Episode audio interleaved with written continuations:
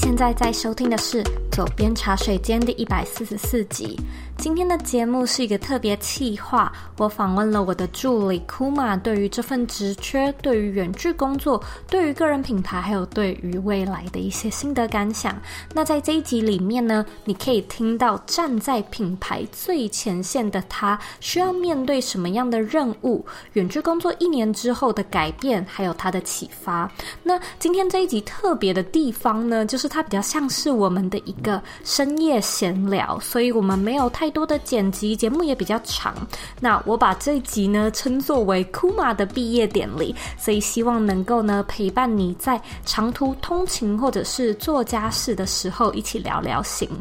另外呢，我在节目里面要分享的彩蛋消息就是，我的第二本书即将在四月一号二零二一年上市喽。那这本书的书名呢叫做《启动远距工作，设计你的理想生活》。那主要呢是在讲远距工作上面的求职，还有工作的实战技巧。目前呢已经开放预购，那新书上市的期间呢也有七九折的优惠折扣。如果说你感兴趣的话，你可以回到原文里面找到更完整的书本资讯。而我也认为，Kuma 真的是这本书最棒的代言人，因为我们在一起工作一年多的时间里面，见面的次数大约不超过五次，其余的时间呢，我们都是一个人在台湾，一个人在美国这样做线上办公。所以，如果你很好奇真正的远距工作究竟长什么样子，我相信呢，这一集能够带给你一些不一样的观点。那这一集我们一样有录制精简版的影片，所以如果你想要看简短的干货，欢迎你呢到左边茶水间的 YouTube 上面收看。那如果呢你想要看整理好的文字稿以及刚才提到的书本资讯，欢迎你呢在网址上输入 zoeyk 点 co 斜线左边茶水间远距工作。准备好了吗？让我们一起欢迎今天的特别来宾 Kuma。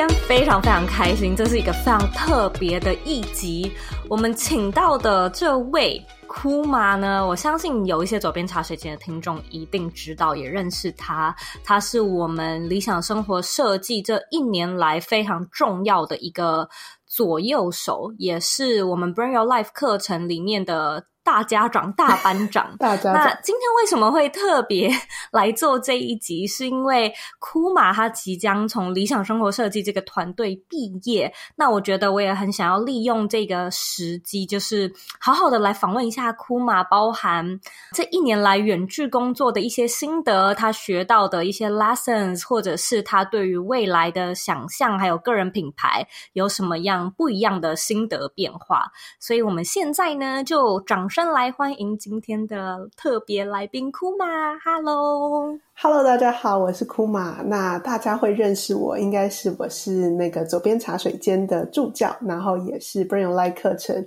的班长，就是处理张罗很多不同的事情。那如果用三个形容词来形容我，我会用创业、创业投资跟远距工作。那怎么说呢？就是其实我自己在。啊，进到左边茶水间之前，在大学毕业之后，我是跟朋友先做了创业，那是跟旅行相关的创业，叫做盲旅，就是未知旅行。那创业两年多之后，我们卖出公司之后，我就进到创业投资，那就是所谓投资那些创业的金融单位，那也就是钱比较多的人。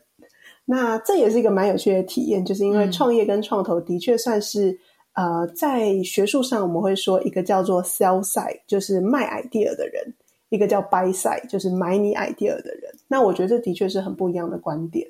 那在经过这两个、嗯、一样是创开头、创业、创投之后呢，我就进到左边茶水间的个人品牌跟远距工作。那乍看之下，就是你把这个放大镜拉远，你会觉得每一段的历程好像都转变蛮不同的事情。但我觉得每一个转变都是有原因的，跟每一个转变其实都在生命中变成一个逗号，到最后可能会变成句号前面的一个小伏笔。接续在这个左边茶水间里面，我觉得我也放入了很多我过去的经验。从左边茶水间毕业，我又会回到创业的 cycle，所以我觉得这说不定是一个循环。嗯，我觉得我还是想要请你，就是描述一下你那时候是在什么样的契机，就是接触到左边茶水间。我记得你好像有跟我说，你是听到一则有关生活提案的 podcast 吗？对，二零一九的六七月那个时候，嗯，记得我第一次接触左边茶水间，是我坐在一个咖啡厅，然后我正式对我的创投工作提出离职。嗯然后，但是因为可能角色的问题，就是角色太重要了，所以就变成要花比较多时间做交接这件事情。五六月的时候，确定谈定了要离开这件事情，然后接续的半年，可能可以从工作四天变工作三天，这样慢慢减少。然后直到年底才正式离开。嗯哼，那个时候对我来说，我就瞬间觉得我的世界会从一周工作五六天变成工作三四天的时候，我就很惶恐，所以我就开始在网络上找那个远距工作啊、个人品牌啊，要不要开始写部落格啊？就你知道，我是没办法停下来的，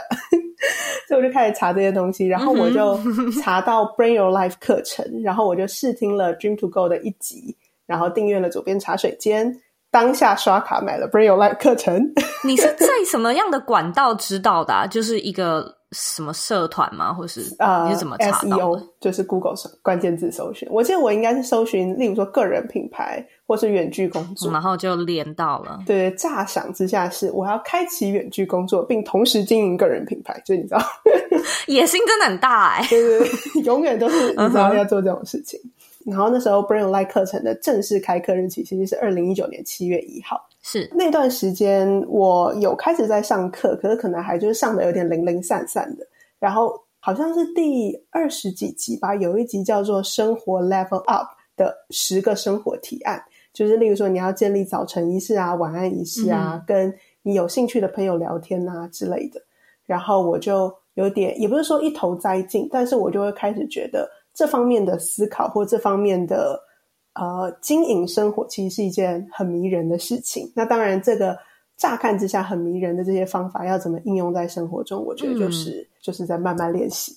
然后你就一边交接，一边做自己的事情，一边上课。是为什么你后来会想要来应征或者是挑战这份职缺呢？这其实是一个很好笑的事情，就是因为我刚刚说大前提是我闲不下来嘛。对我来说，我好像我的人生真的没有办法接受所谓的空白。我必须承认，那时候一开始找远距工作的时候，单纯是想要找所谓的兼职，就是我可以在一周工作三天的同时去做的其他事情。嗯、所以那时候我还记得，我有去找过一些什么负责那种 AI tech，就 AI 人工标注的工作。它好像是一个远端跨国，就是总公司在。荷兰或哪里吧，然后你就要看他们的，还有这种事哦，就是你要看他们的资料，然后帮他们标注那个 AI 的情况。那我同时也去看了很多咖啡厅的那种兼职打工的机会。那同时之间呢，我有看到 Zoe 这边开了远距工作的职缺，所以其实好像是综合这所有的考量下，我先申请了这份工作，然后因此意外的开始开展跟 Zoe 大概快要一年半的合作机会，所以。其实也是蛮有趣的缘分，就从那个咖啡厅 开始查到第一个 Your Life 的资讯，然后到成为学生到，啊，因为说我一开始的招募资讯是率先发给 Your Life 的学生嘛，这种机会都是你要先进去那个圈圈，才有可能得到相关的资讯，就是蛮多事情都是这样子，嗯，所以也因此而得到这个管道跟资讯，才开启了这个缘分，像这样子，嗯，但是我在这边不禁想要问你一下。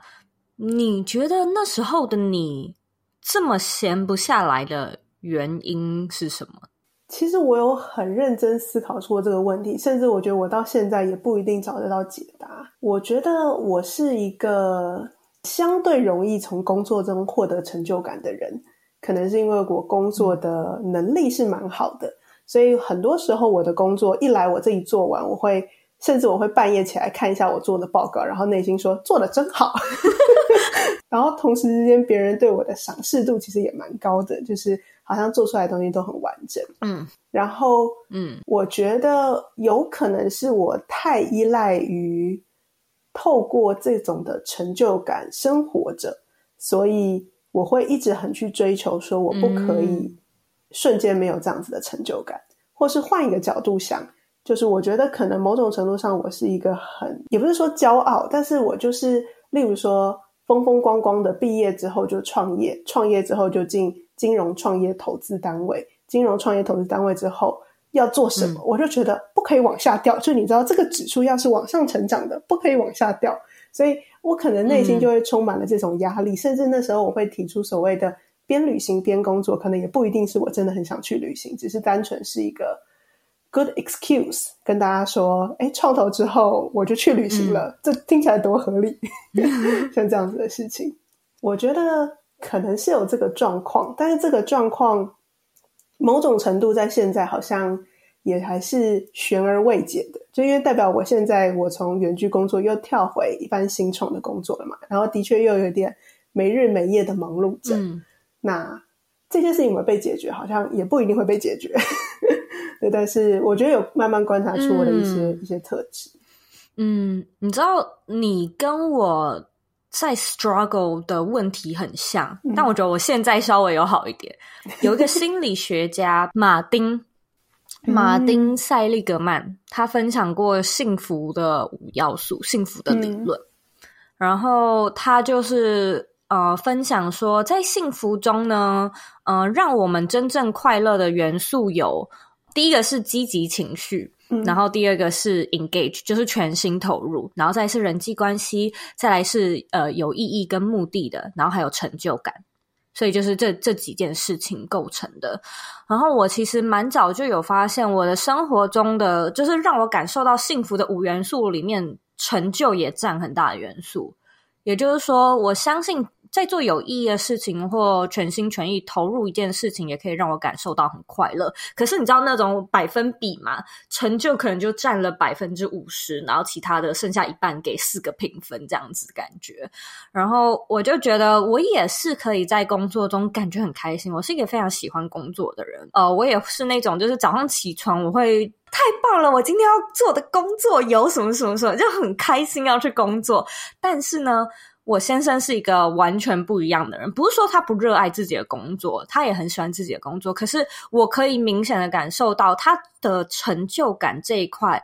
的占比比较少，嗯，他反而是人际关系跟可能 engage 全心投入一件事情的占比比较高，嗯，所以我觉得真的是因为我现在跟我先生在一起之后，我有比较。呃，减少那种没有工作的焦虑感。嗯，就是我以前也像你一样，没有事情做，我一定也会找事情做。然后我会找到一个可以让我感受到成就感的事情，例如我从以前可能就会写文章，嗯，或者是偶尔我也会喜欢出去拍拍照啊，或或做一些什么样的事情，就一定要有成就，一定要有产出这样子。然后我在我先生身上看到，就是他可以没有任何产出，然后还是过得很开心。就是他可以就在就在沙发上面，然后看看他喜欢的漫画，然后在那边叽叽叽这样子 笑着，然后他就觉得今天很快乐。可是我觉得很特别的事情哦，这就是像我们这种工作狂，我们就非常羡慕那些他可能会帮自己产生快乐，然后生活看起来无忧无虑的人。但是同时之间呢，我也有收到类似那样子的朋友，很认真看着我说：“我好羡慕你的工作能力很强。”所以就是，就你知道，因为对我来说，我就非常羡慕 Zoe 的先生。我好希望我自己也可以在躺在沙发上看漫画，就可以叽叽叽的笑。但是我又不行，我都这样。但是我觉得很好笑的事情是，我先生，我我看我先生，然后我都会觉得说。你怎么每天就只知道玩？我就用这种态度看着他，然后他看着我呢，就会说：“你怎么每天就只知道工作？” 用这个反面的态度看着我。可是他说的也没错，真的，就是我其实真的在他身上看到他会讲一些话，就你这怎么只知道工作？然后我也会说不出话来，也没有办法反驳。嗯，真的，就是你会觉得，嗯，他说的虽然讨人厌，但还是有道理。真的。那你会不会觉得，因为你现在其实过。呃，我们做一起合作也超过一年半的时间，我还蛮好奇你当初来做这件事情的时候，对这份工作的想象是什么？以及一年之后你有没有什么反差的新体悟？对这份工作的想象，我觉得是如同百分之七八十人对远距工作的想象。我认为我会在七八点钟一样起床，然后我会在电脑前面的早上花四个小时把我今天工作做完，在下午一点的时候我就快乐的合上电脑。然后嘞，我就把我的下午花在去咖啡厅去看美术馆的展览上，或是或是原本想象边旅行边工作，我下午就出去玩了。然后晚上的时候呢，我就可以开始做一些跟个人品牌经营相关的事情。嗯，然后维持一个规律的运动、规律的生活、规律的作息，这是原本想象中远距工作的生活。说了这么精彩，那大家就知道实际开始远距工作的生活就跟这个完全不一样。我可以先把我的远距工作拆解成几个段落。在二零二零年一月，如果算是嗯呃 full time 的方式做这件事情的话，一到三月真的是，我会用刚刚这个形容词来形容，真的是因为刚好那时候呃，因为我们老家有时候会回香港，因为我爸爸家在香港，所以二月那时候我去了一趟香港，然后我又去了一趟印度。嗯、那真的边旅行边工作，真的很 disaster，就是很毁灭性。例如说，我会在印度的街头，就在那个巴士上，打开我的 Mac，然后接我自己手机的网络，要赶快上传一个东西，因为我知道来不及了。啊、呃，这很明显是来自于所谓的，当你还不熟悉什么叫做提前安排好这件事情，你就必须要在路边的马路街头做这件事。那可能印度网络又非常差，我相信之后也是有经验的。就是我真的用到真的快把电脑一一拳锤爆，就是 我真的很生气。或是出国的时候，就是你你的作息整个会大乱，就变你根本没有固定的时间工作这些事情。然后甚至回来那段时间啊、呃，我的生活作息就很乱，因为你知道刚睡回来，你就会那种下午三四点才起床，然后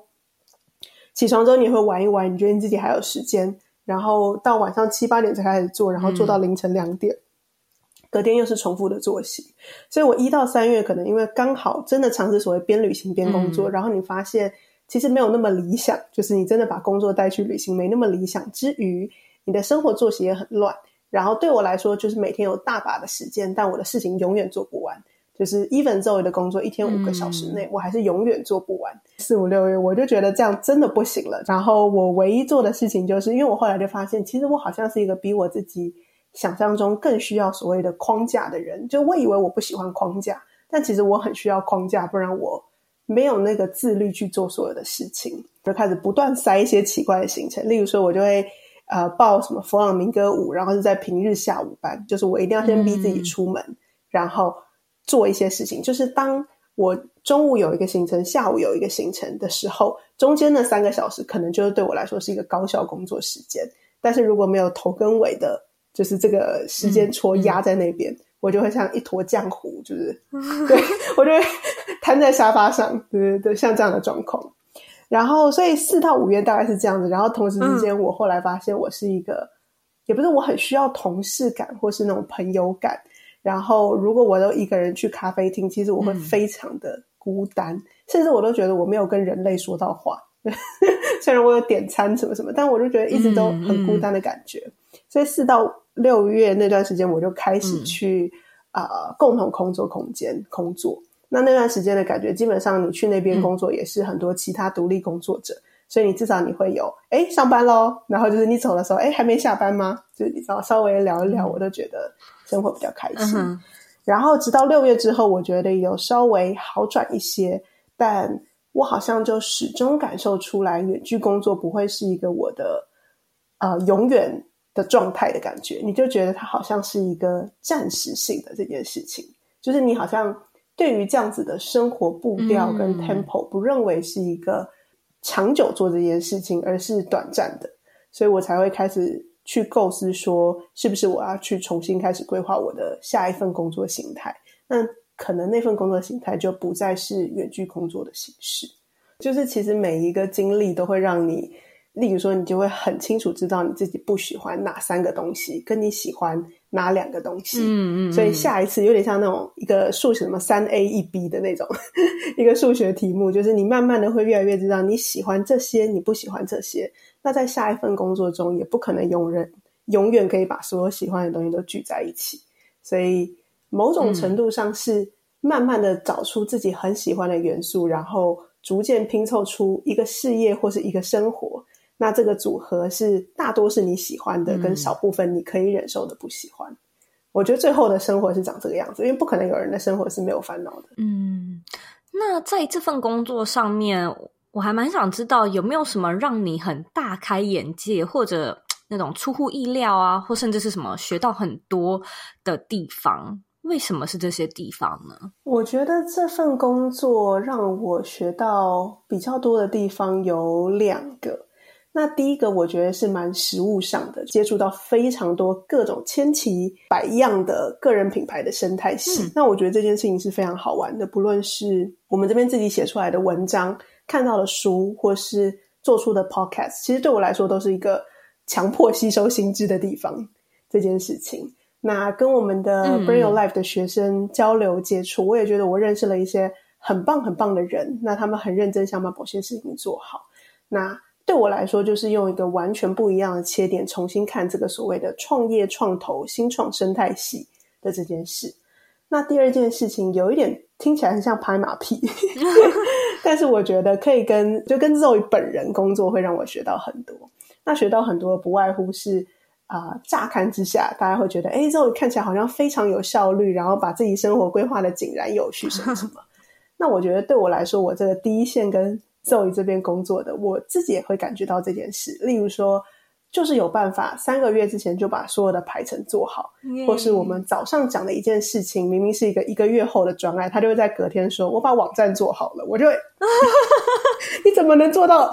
这么快把这件事情完成？或者是我们可能下一个月有一个课程，他说：“哦，我去年十一月收到这个课程的时候，我就把它做完了。”然后我都会我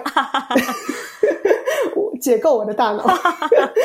但是我觉得有点像是所谓的成长型心态，嗯，就是其实我相信两个人的合作之间是需要花很多力气去调整的。这件事情不论是在工作上、职场上，或者甚至在感情上，都是。然后，如果自己是具备那种成长型心态，或是甚至其实我一开始跟 Zoe 之间配合，我觉得双方都花了蛮多时间磨合。但这个磨合可以越磨越好，我觉得有一半是来自于心态的问题。那我觉得很过瘾的一件事情是，你同时跟类似的特质的人一起工作或一起生活，其实会让你的步调跟个性变得积极很多。嗯，就是也不是说我以前不积极，但是我觉得。就是你知道，跟你我觉得可能相辅相成吧，有点像是我跟 Zoe 可能本身都是很积极的人，只是我们积极的方式、个性或做事风格不太一样。嗯、那当我们两个一起工作的时候，我从 Zoe 身上学到很多，然后我假想 Zoe 应该也会感觉出一些我的工作方式跟什么，然后可以吸收起来，对对，变成自己的一些 新养分。所以我觉得这种啊、呃，找到跟自己。很雷同个性，然后一样是成长型个性的人工作是一件非常爽快的事情。嗯，对我来说，谢谢你的分享，我觉得蛮开心听到你说，就是这一年来你的一些学习跟看到的事物。我觉得很多时候其实 跟你工作，我觉得我最担心的一件事情就是这些工作太芝麻小事，就是我一直很担心说。会不会很无聊啊？就是毕竟你可能以前自己有创业过，嗯，然后你也在创投工作过。那我们现在很多事情，有的时候你确实像你说的，你需要站在第一线去。就是我们会有生气的学生，我们会有无理的厂商，我们可能也会，但是我们可能也会有 非常 nice、非常 sweet 的的听众，就是各式各样第一线的去，有点像是客服的角色。站在品牌端去跟他们服务，或者是跟他们打交道，嗯，我觉得这件事情就是我一直在想说，我不太知道到底你能不能够从中得到成就感。就是我就会一直可能会用哎每个月的对谈啊，或者是哎每三哎每三个月还是每六个月会有一次的 review，嗯，就会问说 你有没有 satisfy 这份工作有没有 satisfy 你？有。我我我必须说一下，因为 Zoe 好像是在每六个月，就是满六个月、满一年的时候，都会有一个就是 review。那那个 review 里面就会有说，这份工作对你来说是足够挑战的吗？那如果是的话，是什么地方足够挑战？如果不是，嗯，你会希望挑战什么？然后就会想思考要怎么把这件事情放进之后的规划里面。所以我觉得，呃，很享受在这个过程里啦，就是因为我会觉得这是一个双方都尝试要把这件事情做得更好的过程，嗯，就是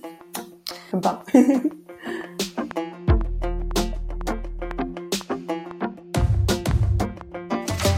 本集节目是由喜马拉雅赞助播出。那这是一个包含 Podcast 线上课程还有有声书的学习平台。只要你成为 VIP 会员，就可以无限畅听所有内容。那我最近呢，也正在听喜马拉雅的有声书《精力管理手册》，它是一本含金量很高，也是现阶段的我很感兴趣的书籍。那喜马拉雅最吸引我的地方呢，就是他们找来很多世界级的大师，像是 Elon Musk、Tim Ferriss 等人，都有亲自录制音频课程。那最棒的地方就是喜马拉雅很贴心的，还把这些课程翻译成中文版本。那我这里当然呢，也帮左边茶水间的听众争取到属于你的优惠折扣。只要你在网址上输入 z o e y k 点 c o 斜线 h i m a l a y a，你就可以进到申请页面，并且呢，输入我的专属优惠折扣码 z o e y 三零数字三跟零，你就可以免费享有三十天的试用权限，把握机会，赶快去使用这个优惠折扣码吧。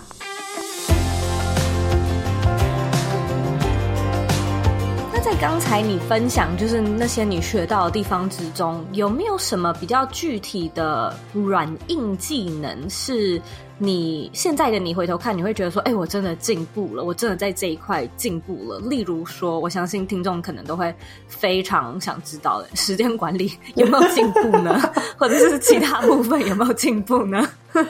啊，先说时间管理这件事情的话，就是我后来发觉对我自己最好的。时间管理方式叫做填鸭法，这是一个非常 old school 的方法。嗯、就是我，例如说那时候我就会帮自己安排中午一定要某个行程，然后下午一定要某个行程，嗯，这样我才会使用中间的三个小时。嗯、那某种程度上来说，嗯、例如说我跟 Zoe 要做某个专案的时候，我知道我的个性可能没有办法像 Zoe，就你知道循序渐进安排进度把这件事情完成。那我可能就会用狗急跳墙法，就例如说，我会在呃这个中间跟 Zoe 约三次开会，然后我就会说这个开会我会 update 到什么东西。嗯，那通常的情况下，就是我会在开会之前的前一天啊，你把这件事情做完，然后然后然后他就出来了嘛，他就完成了三十 percent，然后就六十跟九十。嗯，那我觉得这其实某种程度上可能是。如果是跟我同样类型的人，可以尝试看看的。我我叫他就是番茄酱工作法，就不是番茄哦，就是所谓的番茄酱是，就是你知道，你最后需要抖一下，它就啪喷出来。就前面四十九分钟你都不知道在干嘛，最后十一分钟你完成了什么事情？对，好有画面哦！这网络上的笑话啦，这叫番茄酱工作法，要抖一下。对，所以。后来我用这个形式之后，我觉得比较能掌控自己在一定的时间内完成一定的事情。嗯、所以像像现在，我也会刻意跟别人提早约，或是怎么样。就只要你知道把这个责任义务一规划出来，我就会有那种必须要在时间之前把这件事做完的感觉。那后来我觉得自己的硬实力提升最多的，其实会是线上行销逻辑，因为其实不论是在呃。个人品牌的经营或者是什么上面，这其实是一个，你知道，有时候解答学员的问题啊，或什么，这这其实都是一个很快速的 QA 问答。所以某种程度上，不论是 Zoe 在做直播的时候，我听到 Zoe 怎么去回答这些问题，跟我必须要回答学员的时候，我必须要自己去瞬间学习到这些东西，然后转成一个适合的方式表达出来。嗯，然后我就觉得。在个人品牌跟行销漏斗或行销理论，甚至到我观察 Zoe 要怎么去做一个线上课程的销售上，这个行销的硬实力部分，我觉得我学到蛮多的。嗯，那软实力学到比较多的，我觉得会是两件事情。第一件事情，这可能是软硬实力各一半，就是。我觉得原本来说，我就是一个讲事情我会喜欢把它讲清楚的人。嗯，所谓讲事情讲清楚是，例如说我要问 Zoe，我们要不要接某本书的呃 Podcast 的合作？我本来就不会说，哎，Zoe，我们要接这本书的合作吗？我本来就会是讲的很清楚，就例如说哪一本出版社邀请我们做什么样的事情，那这本书的切点是什么？我觉得它好的地方、不好的地方跟结论。就原本我已经是一个很习惯把事情讲清楚的人。那我发现这件事情在远距工作，尤其有时差的远距工作上，真的是非常重要。嗯，因为在如果正常的作息下，其实我跟 Zoe 不太会有重叠的时间。就是变成我如果把这些讯息全部都一个一个打给 Zoe，我睡觉之后是 Zoe 起床，那他就会回答我的一个一个问题。嗯，那我就会发现，如果那个问题我真的还是少讲了几个关键字，就是我提前没有想到这件事情，导致 Zoe 会说：“哎，那你可不可以再帮我问什么什么什么东西，我们再来做决定。”这件事情就会在延迟二十四个小时之后被推进。就是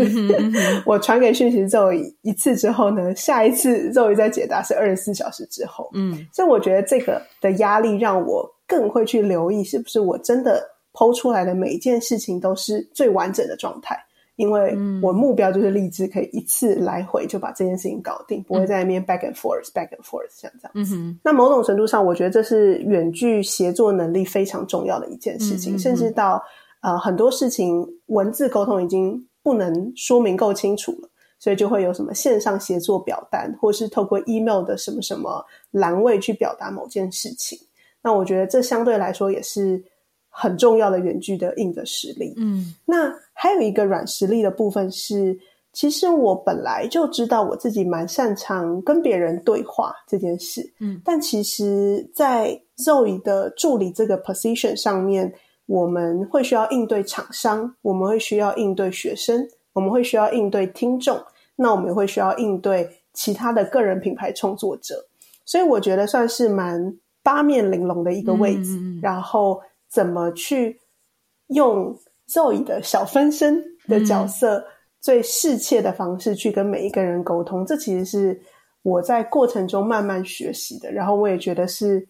很难的一件事。但每一次我就会跟 Zoe 说，虽然可能写这封信的时候，它对我来说是一件简单的事情，但我就会去观察。例如说，我写了七点我想要问对方的事情，然后对方就花了七天才回这封信。下次我就知道，你不可以一口气。问那么多问题，你只能问三个问题，嗯，然后目标是希望让对方不会觉得那封信太难回，所以拖很久才回复。嗯，就是每一次的信件来往当中，沟通这件事情都是可以一直被优化的，就是没有优化到最好，只有持续优化的这条路。嗯，那我觉得沟通这件事情也是我学到蛮多的软实力，或是你很需要的一件事情。嗯，那在这些事情上面，有没有哪一件事情是你觉得就直到现在你还是觉得嗯很难克服？嗯，或者是你曾经有尝试过要克服，最后却发现好像还没有太确切的解决方式呢？可能有时候，呃，Zoe 的个人品牌是在讲跟自我成长、远距工作、理想生活相关的嘛。嗯所以某种程度上，有时候你就会收到一些来信，是充满情绪的。嗯、那那个情绪有些是很低潮，有些是很高亢 的。同时，我觉得我自己是一个相对同理心的人，嗯，所以有时候我会变成我回这封信，我会有点陷入那个情绪。就例如说，看到一封很悲伤的信，我也会变得很悲伤；看到一封很焦虑的信，我也会变得很焦虑。嗯，那我觉得这是一个可以被克服，跟需要去学习怎么克服的。所以到后期，某种程度上，我非常风靡心理学 的原因，就是心理咨商师他们其实某种程度上也是同理感很重的。对对对。那他们要学习的第一个课就是怎么设立跟别人之间的界限，就是我可以理解你的情绪，但我不需要让那个情绪啊、呃、影响到自己，碰触到我，或是我要让那个情绪穿过我，就是他可以过来，但是他要离开，像这样子。嗯嗯。那我觉得。这些是在过程中我的学习，但某种程度上，我觉得有这样的学习是一件很好的事情，就是怎么去设定界限这件事。嗯，我觉得这个工作真的还蛮困难的，它需要抗压性还蛮高的。然后我最近学到了一个新的词，这个词呢叫做钝感力，其实它就是高敏族的反义词。然后我自己看完那本书之后，嗯，我就觉得我好像存在着一种钝感力，嗯，可能是因为我是土象星座吧，所以就是 很多事情就发生在我眼前，我可能就不会想到，不会那么直觉的感受到说，哎，它对我造成了什么样的影响。这不一定是免呃远距工作才会接触到的工作，应该说很多像是客服类的工作，嗯，你就是第一线接触到非常生气的客客诉。但是我觉得这个钝感力，或许会是面对这个工作的时候，我们需要开始来加强的一个能力，就是能不能够感受到，但是让他 pass。我觉得你刚刚说的穿过的这件事情很重要，因为你也不可能说感受不到吧？嗯、就是你也不能说哦，我不理解你为什么生气。就我们的、农、家产品很好啊，就你也不能这样子讲嘛。所以你一定要让他 穿过，但是你要、嗯、呃，就是目送他，哎，慢走不送，就是要非常爽快的来做到这件事情。嗯，你会觉得直到现在，他还是对你而言是稍微有挑战的吗？我觉得这件事情对我来说是。有挑战的，不过这是一个有点像是这是一个个人品牌里面，我也学到一个很重要的词，就是很多时候，当你意识到你有这样子的状况，是解决这件事情的第一步，嗯、或是有时候你没办法解决它，但是你只要察觉你有这样的状况，就例如说，当我发觉我又快要 jumping to 那个情绪里面了，嗯、我可能就会先抽离一下，嗯、或是先怎么样，就是你就算没办法解决它，只要你能发觉你有这样的状况。你就可以慢慢的去感受，嗯、因为我相信这就是所谓的高敏感的特质嘛。嗯、我会下意识的选择一些就是绕路，就是当我发觉我快要走进那个情绪里，我可能会绕开，就是一个本能的反应，像这样子。嗯，但是我觉得好像也还在过程当中，也没有说我毕业了或怎么样。嗯，那。总结一下上面你说的，就是对远距工作的体悟啊，还有你这一年学到的东西。你对于谁适合来做远距工作，有没有不一样的看法了呢？嗯，我觉得我自己针对这一题，我的想法有一点像回到说，很多事情要亲自体验了才知道喜欢或不喜欢。嗯。所以很多时候，例如说我们收到来信，提到好想要尝试远距工作之类的想法。其实某种程度上，我会觉得，就算没办法找到所谓 full time 的远距工作，如果可以帮自己创造一小段几个月的远距的一个兼职或是一个 task，其实某种程度上就可以开始慢慢感受出自己喜不喜欢这件事情。那我自己乍看之下，就是啊、呃，其实我觉得，如果你是一个相对需要与人接触的。人，那这个我相信这个特质会发生在如果你很喜欢花很多时间跟朋友聚会，或是所谓的爱之语，就是有五个爱之语的那个测验嘛，就是 Five Languages of Love。嗯、那如果你的所谓的 Physical Touch 是很高的，Which 就是你呢？那我觉得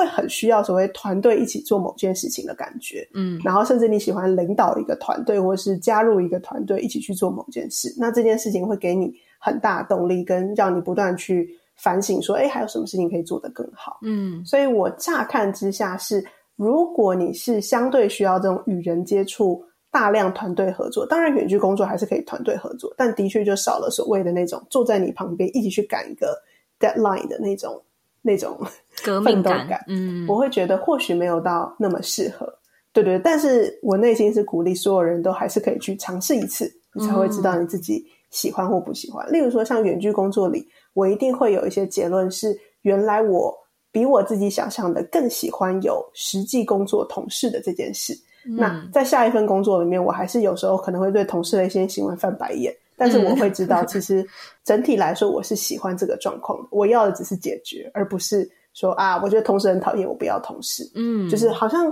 所有事情是自己体验过之后，你就更能接触跟理解，就是。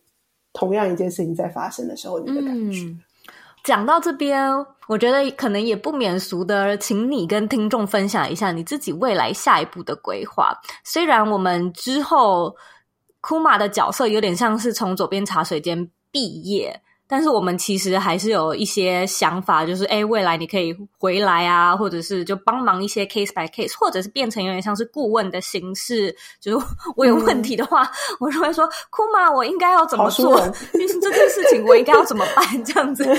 对一个顾顾问角色。所以啊、嗯呃，虽然有点是诶庆祝 Kuma 毕业，但是也想要请你分享一下，你未来会想要做个人品牌吗？还是你有什么其他想要做的事情呢？呃，我可以先说一下的话，就是目前我算是回到一个大概二三十人公司规模的新创。嗯、那个时候，我自己内心带的期待是，嗯，我有一种很强烈的号召的感觉，是总有一天我想要自己回来再次创业。嗯、然后这一次创业，我想要创一个二三十人公司的团队，嗯、就是我有这个很强烈的号召，但它是一个。很远大的梦想嘛，就是很遥远。嗯，这就是 Dream to Go 里面设计思考的第一步。当我们无法 判定未来多远，或是这件事情要怎么达成的时候，嗯，我们就要把它解构。是，这就是你把它解构成中期目标或短期目标。嗯，因为我现在做的事情有点像是执行长助理。嗯，就是你会用很多执行长的视角，知道他要面临的一些难处，跟他做出的一些决定。这些决定可能带来了乍看之下的一些伤害，但可能对。整个组织是更好的，像这样子的事情，所以我就想说，在离开这个这个下一段经验的时候，我是很清楚可以找出是否要就是 yes or no，就是做一个二十人公司的创业。嗯嗯、那说不定我觉得从这个视角观察之后，老板太苦了，我就、嗯、不要 再也不要创业了这件事情。对，但是。我觉得我下一个大人生目标会是想要尝试往创业方向走。嗯，那短期目标就会是先决定 yes or no 这件事。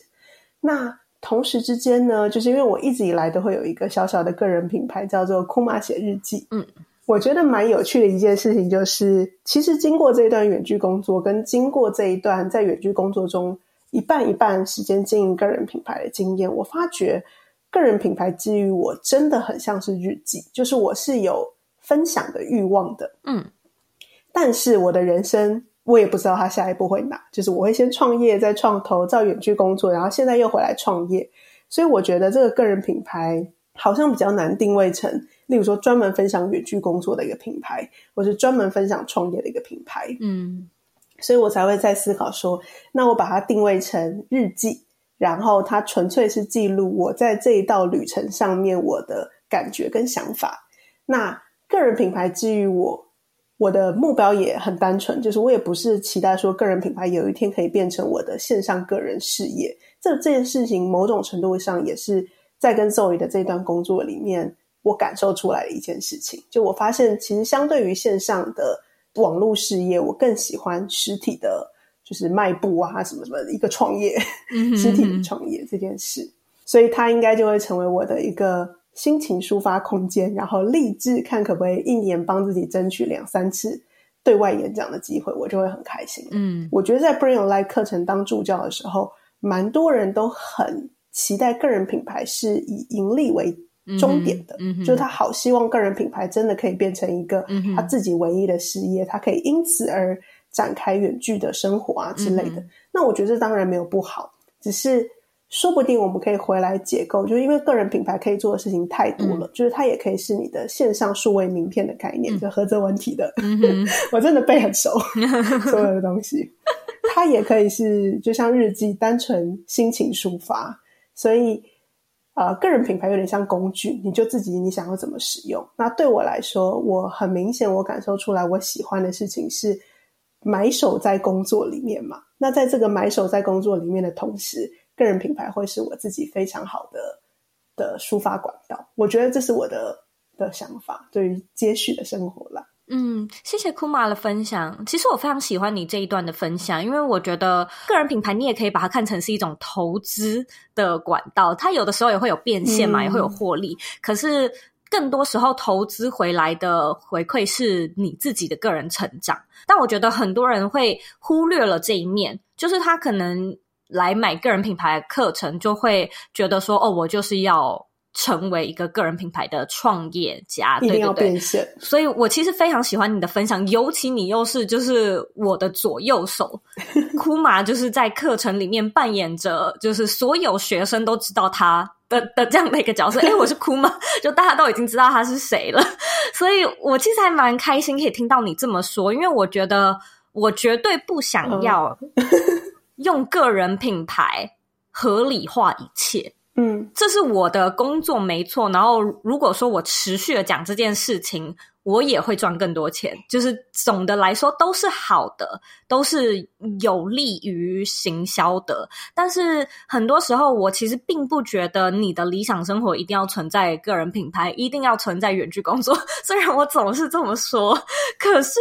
我真的不觉得。所以我其实非常开心，Kuma 今天可以做这样的分享，就是他试过个人品牌，他现在有不一样的想法，然后他也试过远距工作，他也有不一样的想法。我们每一个人的。理想生活绝对都不是透过诶，我我地点自由了，我空间自由了，我就可以开心快乐，或者我财富自由了，我就开心快乐。嗯，我觉得在 Kuma 身上，我确实看到一个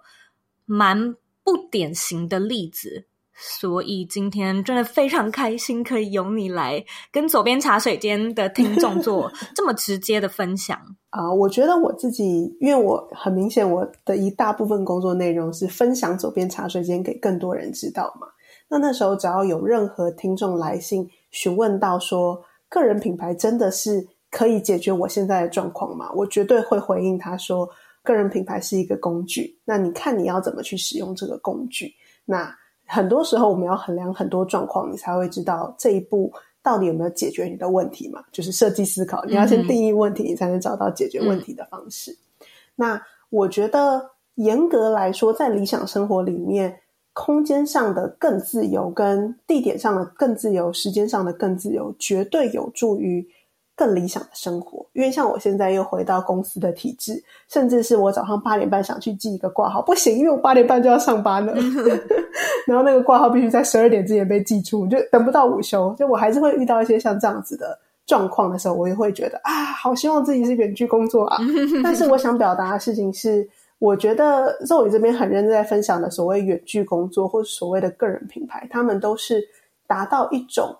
更自由的工作，更自由的地点，更自由时间的其中一种方法。嗯。如果你可以用其他方式一样达成这件事情，那我觉得一样是达成理想生活的概念。就假设我之后是真的是自己开公司当老板，那虽然老板没有在下班的，就你知道老板永远在上班中。但老板的时间跟地点可能就变自由了，那我觉得也不会说这样子就不是理想生活，而是它只是你的 style 的理想生活而已。嗯，非常谢谢 Kuma 的分享。嗯，我现在想要来问你最后一个问题：你认为的理想生活是什么呢？啊，好难哦！就是总算等到这一天上了左边茶水间 Podcast 回答这一题。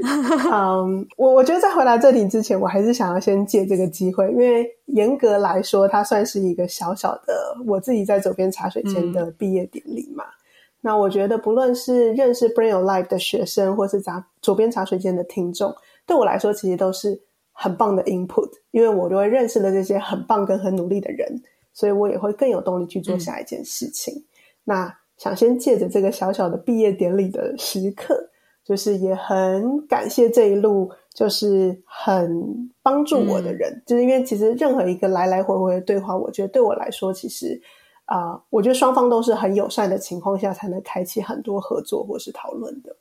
那就是虽然我即将要毕业，但是我也 promise，就是我永远会在这个社群里面很活跃的出现，所以还是很期待接续。呃，跟所有人的保持联络。嗯，那同时之间呢，如果要说我自己的理想生活的话，我必须承认，我觉得我的理想生活是还在寻找中的。嗯，就是我现在还在那个不不要的阶段，嗯，就是我知道这个不要，那个不要。但是你说我找出来了吗？我觉得好像还没。嗯，但是我觉得我的理想生活是。在还没有找出理想生活之前，我可以永远保持寻找理想生活的动力。那我觉得维持这个状态对我来说，就是现在的任务跟现在的理想生活啊。这有点像是我之前有分享，我看了那个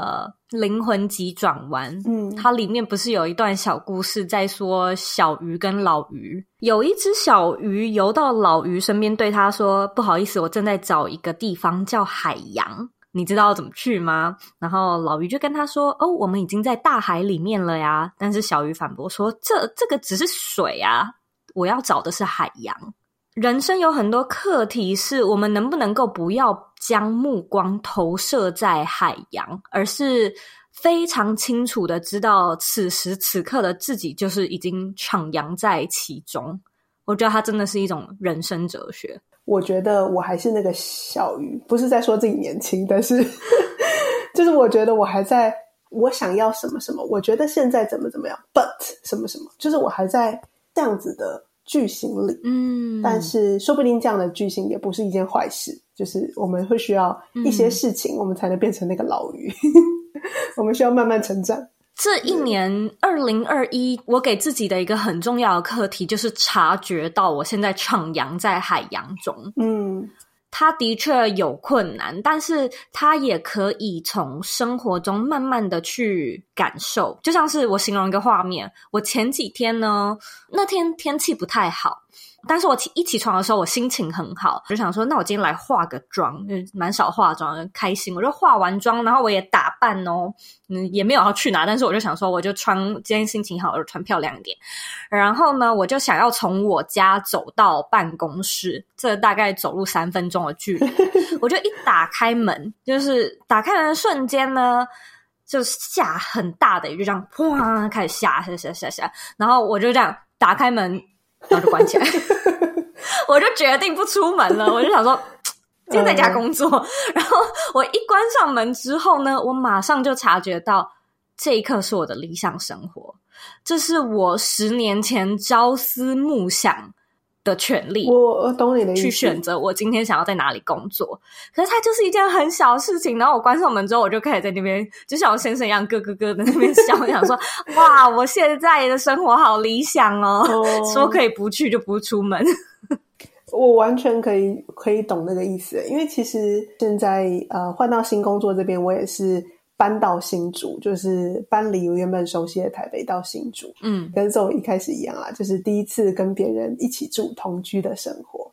那你知道，有时候，因为因为其实我之前一直都没有一个属于自己的房间，或者你可以打理一个空间变成你自己的理想的样子，嗯，所以前几天回到家，然后我把脏衣服放进里面，然后把洗衣机打开，然后我就放那个音乐，就是我选了一些爵士音乐。然后一边洗衣机在转，然后一边放着音乐，然后我一边帮自己煮一个汤面之类当晚餐，灯开的暗暗暗的，然后就自己在那边做这些事情。我有时候就会觉得，好像这是一个很幸福的状态。虽然我觉得好像可以更好，但现在好像已经很棒了，嗯、就是有这种一瞬间的感觉。嗯，但你当然会觉得这一定是一个进行中的状态，就一定它还是会在演变的，但。能感受出几个当下是很棒、很理想的，嗯、我觉得是一个很好的事情。非常谢谢 Kuma 的分享，我们一定会保持联系，或者我们变成私底下有更多 交流的朋友。对，那我也祝福你未来一切顺利，常常回家，常常回来，没问题，没问题。我现在看到那个文章，我还是会留言的。谢谢你，Kuma，今天我跟你聊得非常的开心，我相信左边茶水间的听众还有 Burn Your Life 的学生也都会非常的想念你。没问题，我觉得这里永远都会是一个我。内心漂泊的地方的时候，可以回来问问题的地方。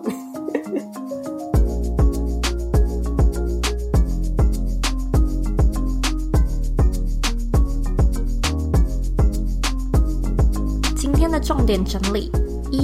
一。Kuma 说自己一年前加入这个团队时，对远距工作的想象非常美好，觉得时间地点都很自由，生活呢也能够更自主的安排。然而呢，他才发现这样的生活形态需要有极大的自律，也需要研发出一些适合自己的工作法则，才得以呢在这样的工作环境中生存。例如说呢，他就会利用像是填鸭法、番茄酱工作法。等时间管理的方式，然后也会在没有伙伴的情况下，主动的到 co-working space 来营造那种仪式感，还有工作感。对 Kuma 来说呢，他发现有框架的生活反而更能够让他知道要怎么样去发挥。那这些事情或许都是在还没有开始尝试远距工作之前的他没有办法发现的特质。二，Kuma 提到，这一年来在工作上面最棒的学习，就是能够站在最前线去体会个人品牌创作者这个八面玲珑的角色。那在这个过程中呢，他发现沟通的技巧永远都不会有完美了，或者是不用再进步的一天，反而是在每一次的远距沟通和协作中，都能够看见可以更好的地方。除此之外呢，他也发现跟成成长型思维的人一起工作，你的人格也会变得积极很多。也许有些人的个性他天生比较积极，或者是比较消极，但是呢，我也相信近朱者赤，近墨者黑。如果你想要自己进步得更快，你可以先去问问看自己最常花时间呃跟谁相处在一起，然后呢，你再来思考能不能去调整更换，或者是持续去这样的交友圈，让你可以活得更正向、更开心。三。最后，库玛分享，他发现自己虽然呢有创作的欲望，但还是想要将个人品牌当做自己的日记来抒发心情。而我也认为，我虽然常常在说，诶，怎么样去靠个人品牌获利变现，但是回过头来，如果说你真的能够找到一份你非常喜欢的工作，或者是很喜欢的生活，那用自媒体记录这份愉悦。或许呢，比用个人品牌来创业是一件更美好的事情。我觉得远距工作也好，个人品牌也好，它都只是理想生活设计中的其中一种工具，它就有点像是金钱，金钱也是一种让生活更理想的工具。但如果说你能够像是和尚或者是僧人一样，在深山里面享受着独居的森林生活，然后你可以活得名利淡泊，并且自得其乐，那你或许就不用金钱这个工具，因为你会需要用金钱来换取的东西，其实你都拥有了，那你就不是非得要拥有这项工具才能够成就你的快乐。非常感谢你今天的收听。今天这一集呢，比较像是两个朋友的闲聊，小催泪、小温馨。它或许不是干货，呃，很多或者是很有重点的一集，但我觉得呢，这一集对我而言是一个非常珍贵的纪念品。它也记录着我这三年来的重要里程碑。希望呢，你会喜欢今天这集的特别企划。那现在呢，我要来阅读我们今天的听众留言。今天的听众是新维谢，他在二零二零的二月十七号留说，只能给五颗星，好令人舒服的声音，感觉获得了疗愈与救赎。非常感谢新维的留言。如果说呢，你听完这一集的节目，也觉得有获得疗愈，或者呢有得到一些启发，我也想要麻烦你，拜托呢帮我到 iTunes Store 上面打新评分，并且留言。如果说呢，你可以把这个节目分享给越多人，我们的节目呢就越有机会被其他人听见，也可以让更多人知道要怎么样去设计他的理想生活。别忘了订阅这个节目，并且加入我们的脸书。私密社团，你只要在脸书上面搜寻“理想生活设计”，就可以找到我们，并且加入我们。如果说呢，你有任何问题或者有任何的想法，你都可以回到我的网站或者是 IG 上面。我的网站网址和 IG 的账号一样是 zoeyk 点 co。你可以截图这一集的节目，tag 我，还有 tag Kuma，然后呢分享到你的 IG 限动上面，让我们知道你有在收听，让我们知道你的看法。最后呢，我想要借着这个机会，公器私用的对库玛说。真的，真的非常的谢谢你，能够认识你，能够成为你的伙伴，是我做个人品牌这一路上最宝贵的礼物。你让我看见什么是一加一大于二，你也是我遇过最细心而且最有责任感的伙伴。能够与你一起工作是我的荣幸，我的福气，也祝福你未来的路上充满故事，充满感动。有你真好，祝你生日快乐！我们回台湾见喽。